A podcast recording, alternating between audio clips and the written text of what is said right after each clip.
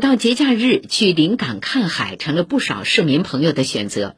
从今天起到明年五月三十号，为实施临港一线大堤达标改造工程，对世纪塘港城大堤海棠进行全线封闭施工。